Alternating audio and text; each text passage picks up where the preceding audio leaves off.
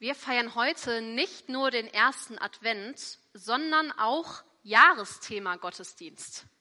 Unser Jahresthema, das lautete, meine Gemeinde, auch deine Gemeinde, welche Werte uns verbinden. Unser heutiges Thema lautet, meine Gemeinde träumt.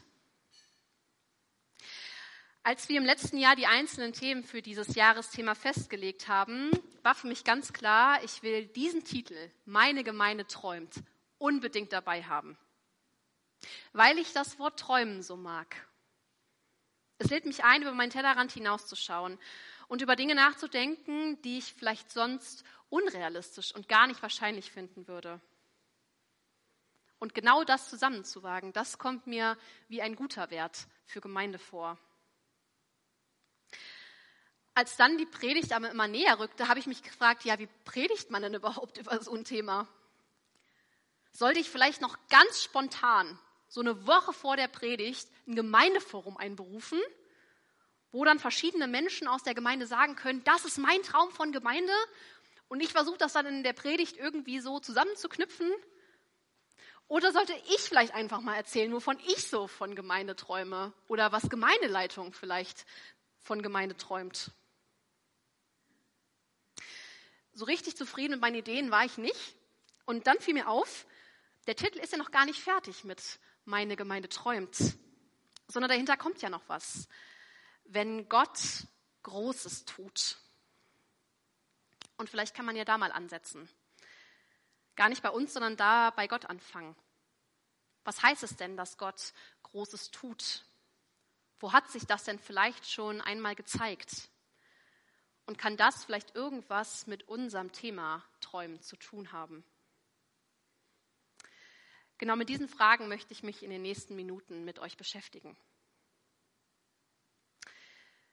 Wenn wir also danach fragen, wann, wie, wo Gott schon mal Großes getan hat, dann lohnt es sich danach zu schauen, wo Gott uns als allererstes und am ausführlichsten vorgestellt wird.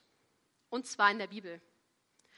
Und gleich auf den allerersten Seiten der Bibel wird uns von was erzählt, was Gott ziemlich Großes gemacht hat, nämlich Himmel und Erde zu erschaffen und alles, was darauf und dazwischen lebt. Und das zu feiern, dass Gott Schöpfer ist und so viel ermöglicht hat, das machen sich zum Beispiel Psalmen zur Aufgabe. Im Psalm 104 lesen wir zum Beispiel, wie zahlreich sind deine Werke, Herr. In Weisheit hast du sie alle gemacht. Die Erde ist voll von deinen Gütern. Ein zweites Thema, das mir direkt nach der Schöpfung zum Thema Gottes große Taten eingefallen ist, ist die Beziehung zum Volk Israel von der Verheißung an Abraham, dass aus ihm und seinen Nachfahren ein großes Volk werden wird, bis hin zum Auszug aus Ägypten, aus der Sklaverei, bis hin zum Einzug in das versprochene Land Kanaan, nach über 40 Jahren Wüstenwanderung. Und all dem, was danach noch kommt, hat Gott wirklich ziemlich oft eindrucksvoll in das Leben seines Volkes eingegriffen. Und eines der wohl bekanntesten Begebenheiten aus den Zeiten der Bibel aus diesen Zeiten ist die Rettung Israels am Schilfmeer. Kurze Situationsbeschreibung. Die Israeliten sind gerade aus der Sklaverei aus Ägypten geflohen und der Pharao ist davon gar nicht begeistert. Er schickt deshalb viele seiner Truppen den Israeliten hinterher, um sie gewaltvoll zurückzuholen. Das große Volk steht nun komplett verängstigt vor dem Schilfmeer und kommt nicht weiter. Sie wissen, es gibt jetzt keinen Weg außenrum. Wir müssen da durch. Aber dafür müsste sich das Meer schon auch irgendwie teilen. Aber wie soll das denn gehen? Sie wissen, es gibt keinen Weg. Was sollen wir tun? Aber die Israeliten kommen durch Gottes Eingreifen trockenen Fußes auf die andere Seite des Schiffsmeers, wohingegen die Ägypter im Meer untergehen. Was für mich mit das Faszinierendste an dieser Geschichte ist, die Israeliten glauben gar nicht mehr daran, dass Gott jetzt noch irgendwie Rettung schaffen kann. Sie fragen Mose, gab es keine Gräber in Ägypten? Hast du uns in die Wüste gebracht, damit wir sterben? Wie konntest du uns aus Ägypten führen? Es ist besser, dass wir in Ägypten Sklaven sind, als in der Wüste zu sterben. Obwohl die Israeliten hier eigentlich schon vollständig abgeschlossen haben und auch scheinbar gar nicht mehr mit Gottes Handeln rechnen, greift Gott ein. Gott entscheidet sich, trotz all der Fragen und all der Zweifel, einzugreifen, zu überraschen und geht damit wohl über das hinaus, was sich die weit über das hinaus, was sich die Israeliten in ihren kühnsten Träumen hätten nur vorstellen können. Und das ist das Erste, was ich heute Abend festhalten möchte. Sowohl im Blick auf Gott als Schöpfer als auch die Beziehung zu Israel gilt, wenn Gott Großes tut, dann, weil er sich dafür entscheidet. Wenn Gott Großes tut, dann, weil er sich dafür entscheidet. Auch wenn wir gar nicht mehr damit rechnen, ja gar nicht mehr daran glauben, kann Gott Türen und sogar Meere öffnen, mit denen ganz neue Möglichkeiten erwachsen. Beziehungen können wieder zusammenwachsen, Menschen können Heilung finden, neue Lebensabschnitte können starten und noch so vieles mehr. Okay, jetzt haben wir uns eine ganze Weile im Alten Testament äh, waren wir unterwegs und haben uns da bewegt. Wie sieht es denn im Neuen Testament aus? Was tut Gott da Großes? Die wesentliche Botschaft des Neuen Testaments ist das Evangelium von Jesus Christus. Also die Geschichte und die Auswirkungen von seinem Leben, von seinem Handeln, von seinem Sterben und seinem Auferstehen. Und diese Botschaft ist deshalb so zentral, weil damit die Beziehung zwischen Gott und Mensch nochmal vollkommen neu definiert wird. Denn durch Jesu Tod und Auferstehen wurde alles, was zwischen Gott und Mensch sein könnte, Schuld, Scham, Tod, all das wurde aus dem Weg geräumt. Und auf diesem Hintergrund der Liebe Gottes, die alles gegeben hat, auf diesem Hintergrund entsteht überhaupt erst die erste christliche Gemeinde überhaupt erst das Christentum. Aber womit fängt diese Geschichte Jesu eigentlich an? Mit seiner Geburt. Genau daran erinnern wir uns ja jetzt an der, in der beginnenden Adventszeit. Jesus wurde also wie jeder andere Mensch als kleines Baby auf diese Welt gebracht. Könnte man also vielleicht sagen, eines der größten Dinge aller Zeit, nämlich die Rettung der Welt, hat Gott im kleinsten angefangen. Lass uns doch versuchen, mal diesen Gedanken einen Augenblick weiterzudenken. Als Jugend waren wir vor einigen Wochen in dem Film Real Life, also echtes Leben. Der Film erzählt ein Stück der Lebensgeschichte von Philipp Mickenbecker. Philipp war ein 24 Jahre alter deutscher YouTuber.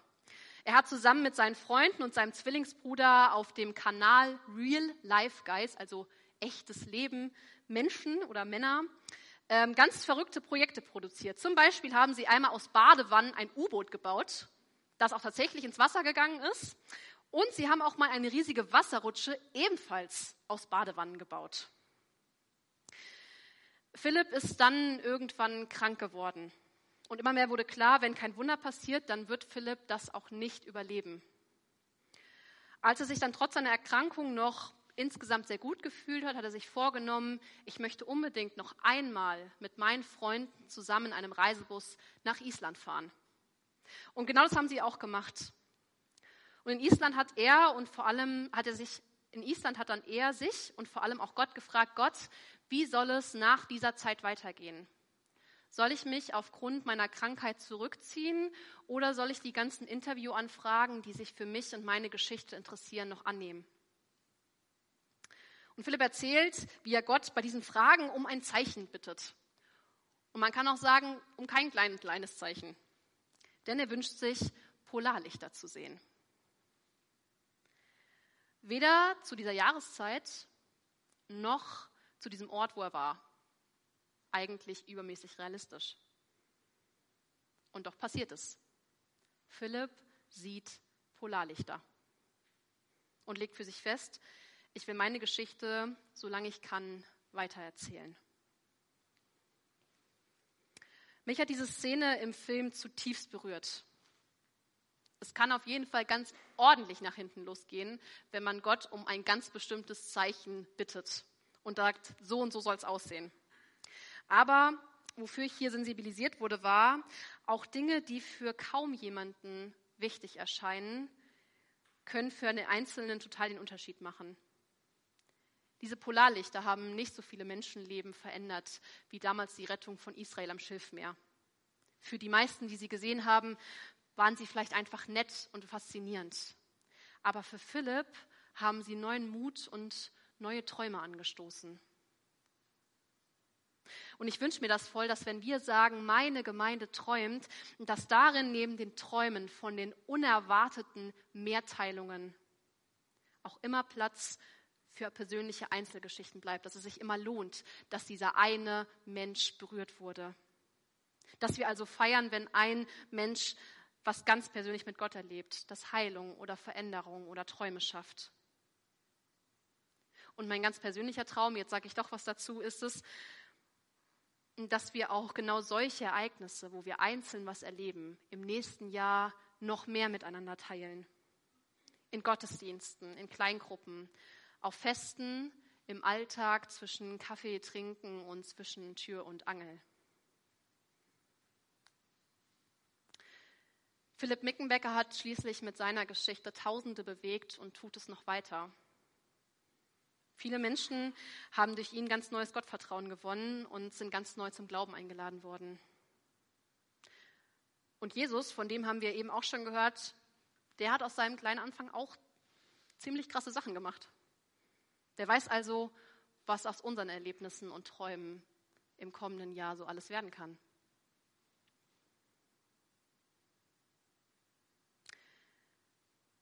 Vielleicht fragst du dich schon in einer, seit einer Weile in dieser Predigt, Isa, das klingt alles gut, dass Gott manchmal etwas tut, von dem wir es gar nicht erwarten und dass er auch aus kleinen Dingen Großes werden lassen kann. Aber willst du nicht irgendwann auch mal über die andere Seite vom Träumen reden, über die, die nicht wahr wird, wo man das Gefühl hat, dass Gott weder was Großes noch was Kleines tut? Das ist eine sehr berechtigte Frage. Und ich habe auch gerade deshalb die Geschichte von Philipp für heute ausgewählt. Denn allen großartigen Dingen, die er erlebt hat, ist er auch schließlich trotzdem 2021 an seiner Krebserkrankung verstorben. Und das, obwohl so viele für den Traum gebetet haben, dass es nicht passiert. Diese Geschichte und viele andere ganz persönliche Schicksalsschläge und Erfahrungen, die wir mitmachen, die lösen so viel Schmerz aus. Und ich wünschte, ich könnte jetzt sowas sagen wie, ach, das ist alles eine Frage der Perspektive. Aber das stimmt nicht, weil das wäre zu einfach und nicht realitätsgemäß. Denn ja, manchmal gibt es Dinge, für die wir dankbar sind, nach einem Verlust, nach einer Trennung oder nach einem neuen Lebensabschnitt. Aber manchmal ist es nicht so. Da stehen wir da verletzt, da tut das einfach weh, dass da was geplatzt ist, was gebrochen ist, dass da was vergangen ist. Und ohne dass das diesen Schmerz mit einmal wegnehmen kann, merke ich, dass ich manchmal an diesem Gedanken von vorhin, dass Jesus mal ganz klein angefangen hat, ein bisschen was Heilsames finde.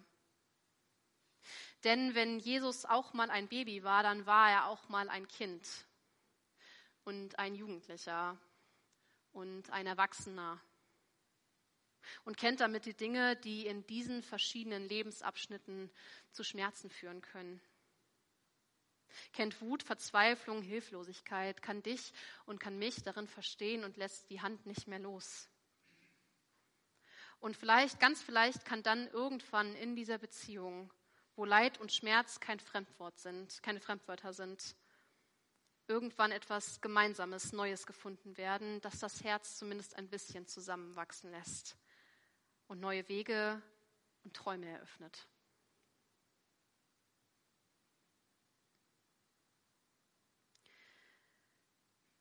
Jetzt haben wir uns eine Weile mit verschiedenen Perspektiven mit dem Gedanken beschäftigt, dass Gott aus kleinen Dingen Großes erwachsen lassen kann.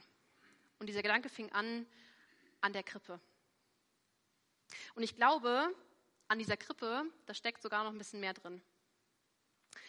Und zwar hat Gott mit Jesus ja nicht nur klein angefangen, sondern er hat auch mit ihm ziemlich im Dreck angefangen. Denn Gott hätte Jesus ja vielleicht auch als Erwachsenen vom Himmel herabkommend, begleitet mit dem Engelschor, in einen Tempel einziehen lassen können. Hat er aber nicht. Jesus hat ja nicht mal ein einigermaßen nettes Hotelzimmer gehabt, sondern einen Stall, der wahrscheinlich bestialisch gestunken hat. Und sein erstes Bett war potenziell eine vollgesabberte Futterkrippe. Die sah, glaube ich, weniger nett aus als die hier. Also alles ein bisschen anders, als man es für den Sohn Gottes erwarten würde. Und was hier für mich deutlich wird, ist, manchmal können große Dinge auch ziemlich unglamourös anfangen. Manchmal muss man vielleicht wortwörtlich oder auch eher im übertragenen Sinne durch den Dreck hindurch. Was könnte das denn heißen? Vielleicht heißt manchmal ein unglamouröser Anfang, dass man manchmal erstmal durch ein paar Diskussionen hindurch muss, wo man gemeinsam das Für und Wider einer Sache abwägt, wo man einander so richtig intensiv zuhören muss und vielleicht auch ein bisschen von der perfekten Umsetzung der eigenen Ideen abrücken muss, bevor man das richtige Konzept für ein neues Projekt findet.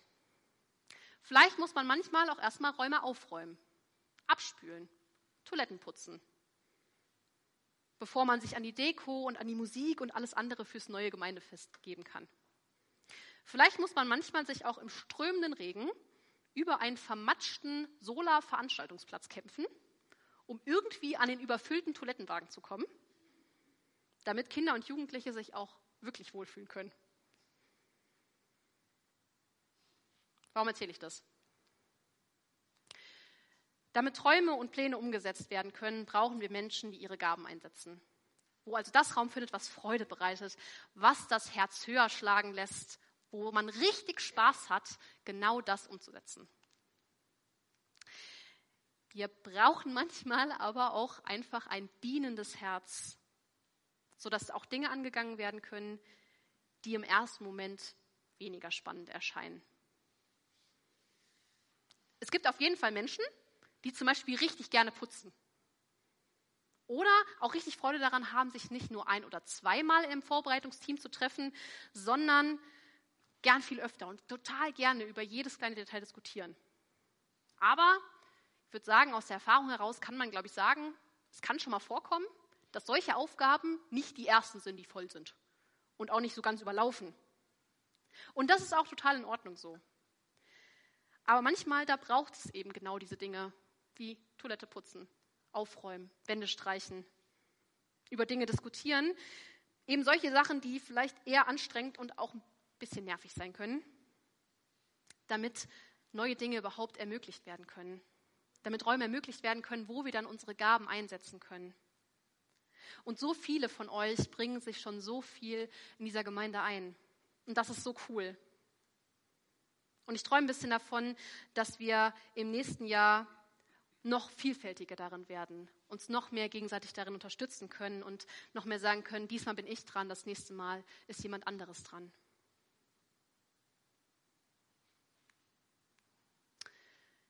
Liebe Gemeinde, meine Gemeinde träumt wenn Gott Großes tut. Das ist der Abschluss von unserem Jahresthema. Wir haben in dieser Zeit, in den letzten zwölf Monaten darüber nachgedacht, woran wir glauben, wie wir entscheiden, wie wir teilen, wie wir uns wertschätzen wollen, wie wir anderen dienen können und noch so vieles mehr. Ich wünsche mir voll, dass das unser nächstes Jahr begleitet. Nämlich, dass es so vieles gibt, das uns in aller Unterschiedlichkeit verbindet und auf dem wir weiter aufbauen können und mit dem wir gemeinsam weiter wachsen können. Und ich wünsche mir, dass wir gemeinsam ins Träumen kommen. Auf Gemeindefreizeit, die nächstes Jahr ansteht, auf Jugendfreizeit, unseren Hauskreisen, unseren Kleingruppen, Familien, in den Freundeskreisen, in Gemeindeforen und auf Gemeindefesten. Denn Träumen über den Tellerrand hinausschauen, sich aus der Komfortzone hinaus bewegen, das geht gut zusammen weil der andere Gedanken einbringt, die mich fordern. Aber wir können gemeinsam den Mut finden, sie anzugehen. Und in all dem dürfen wir wissen, der Gott, der die Welt erschaffen hat, Meere geteilt hat und sich doch ganz klein gemacht hat, dem kein Dreck zu dreckig war, um die Welt zu retten, der geht mit. Amen.